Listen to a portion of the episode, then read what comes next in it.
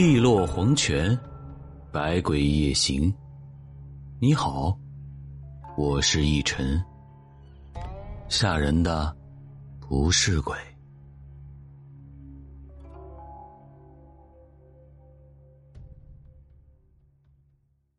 你看，这前两天我还在吐槽，说讲了这么多吃的东西，今儿个呀，老李又给我弄来一吃的。看这个架势。大有不把我这故事凑上一桌满汉全席不罢休的趋势，哼！还好我看了一下，今儿个这个呀不影响食欲，请大家放心服用哦。在我们村的西北角，有一片一亩多的三角洼地，因为到了雨季就会积水，村里的人就在那儿种了许多的柳树。柳树地的边上。有孤零零的三间低矮的土房，这三间土房就是我们村里出了名的鬼屋。这鬼屋有好多吓人的故事，比如晚上能听见哭声，或者是有人晚上回家看到房顶上坐着人冲着他笑，再或者是趴在这个房子的窗户上喊。花卷蘸白糖。这个时候，就会有个小孩在里边问：“给姐带一个行吗？”传的最出奇的是，有户人家在这附近种了菜园子，晚上过来摘几个豆角回家做晚饭。摘到这房子边上的时候，感觉豆角缠到了豆角架子上，就稍稍用力抽打了几下。没想到，竟然从豆角架子后面伸出了一只手，一个小女孩正站在豆角架后边，冷冷的瞪着眼盯着自己，手里还拽着她刚刚摘下来的豆角。经常还会有村子里的孩子因为受到了惊吓哭闹，或者得了什么古怪的病，就会拿着贡品和纸钱去鬼屋那附近烧一下。所以，就更给这个鬼屋增添了一些神秘色彩。这个鬼屋的传说呢，有各种的版本。我呢，今儿个就说一个比较靠谱的。据说呀，原本这个房子并不是这么靠村边的，是这座房子出了事儿，闹了鬼，人们再盖房子就故意远离它。慢慢的呀。这里就只剩下他这么一座房子了。话说是二十多年前了，这个房子里啊住着一个寡妇，带着两个姑娘。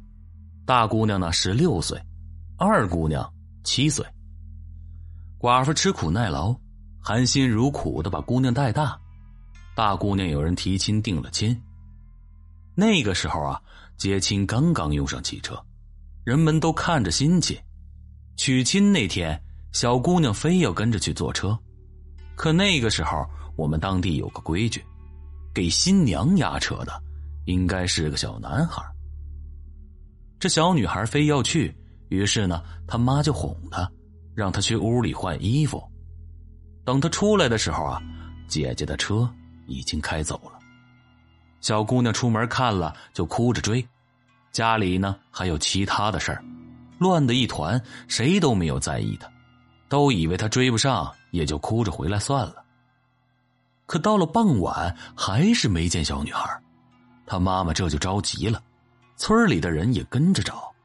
后来发现，那个小姑娘就掉到了屋子旁边那片柳树林地里，不深的水，小女孩就在水里漂着，满脸满身都是绿浮萍。出了这样的事儿啊！大姑娘怕母亲想不开，就接着她去住了一阵儿。那年冬天雪下的特别大，下完雪更是冷，北风像刀子一样的刮着。大姑娘不放心母亲一个人在家里，就赶着牛车铺了被窝，来村里接她妈去自己家住。到了家门口，大姑娘发现院子里的雪没扫，雪地里留着一串小孩的脚印儿。一直到了敞开的屋门口，于是他进屋一看，他妈已经死了。具体是什么时候死的，谁都不知道，身子都冻挺了。得到信儿的村里人呢，都凑了过来，安慰了一下这姑娘，就商量着发丧。结果这怎么埋成了问题？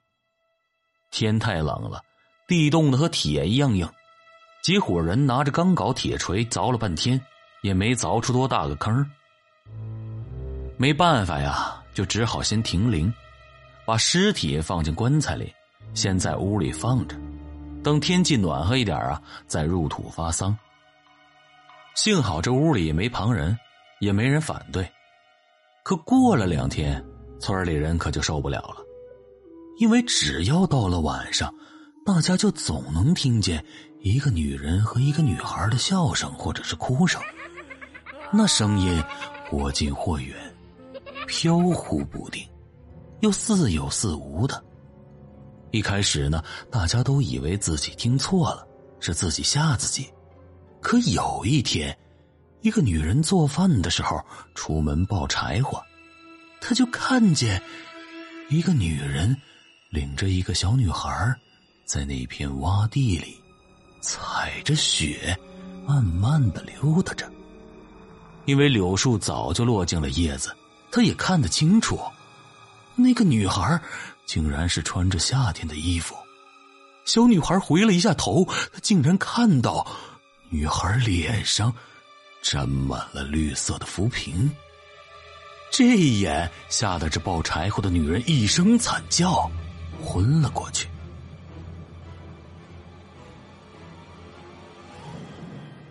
后来呀，村里的人也顾不上天冷，烧了两亩地的玉米杆子，总算是挖出来一个坑，把女人埋了。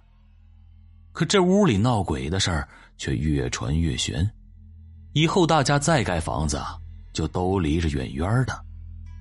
慢慢的呢，这个地儿也就剩下这孤零零的一座房子了。我小的时候，只要不听话，大人就会拿送我去那个小黑屋关着吓唬我。呵呵，百试百灵啊！我们一群的小伙伴也曾经好多次作死似的去那个屋子里探头，忽然喊那么一声“花卷蘸白糖啦”，然后也不管里边有没有小女孩搭腔，就一股脑飞也似的跑开了。印象最深的呀，是那年夏天晚上去抓知了猴，就在鬼屋旁边那个洼地里。因为很多的孩子不敢来这儿，所以这儿的知了猴就特别的多。我也是让爷爷陪着去的，拿着手电在树下照着。爷爷给我提着盐水瓶子，我抓住了就递给爷爷，再放进瓶子里。手灯的光啊，时不时的穿过树林，照到鬼屋那边。鬼屋已经荒废了多年了，有的地方啊已经塌了房顶。四周的荒草足有一人深。兴许是因为鬼屋的传说，因为恐惧，我总是时不时的向那边瞅一眼。这时候，手灯的光扫过去，一个扎着马尾辫的小女孩，正站在鬼屋的荒草里，探着身子，笑着和我打招呼。当时看得我吓得啊了一声，丢了手电，扑进了爷爷的怀里。差点儿把蹲在地上的爷爷撞倒，我把头钻进了爷爷的怀里，伸手指着鬼屋，声音颤抖着，一个劲儿哭喊着：“嗯嗯嗯，那个花卷蘸白糖，花卷蘸白糖。”爷爷听了就狠狠的骂我，一边高声的骂着，一边拖着我回家。据说呀，我发烧说胡话好几天，还是奶奶去那个鬼屋烧了纸。我后来才好的，直到现在呀，每当我提起这个事儿，奶奶还会骂爷爷一头，说爷爷没脑子，不该带我去那个地方。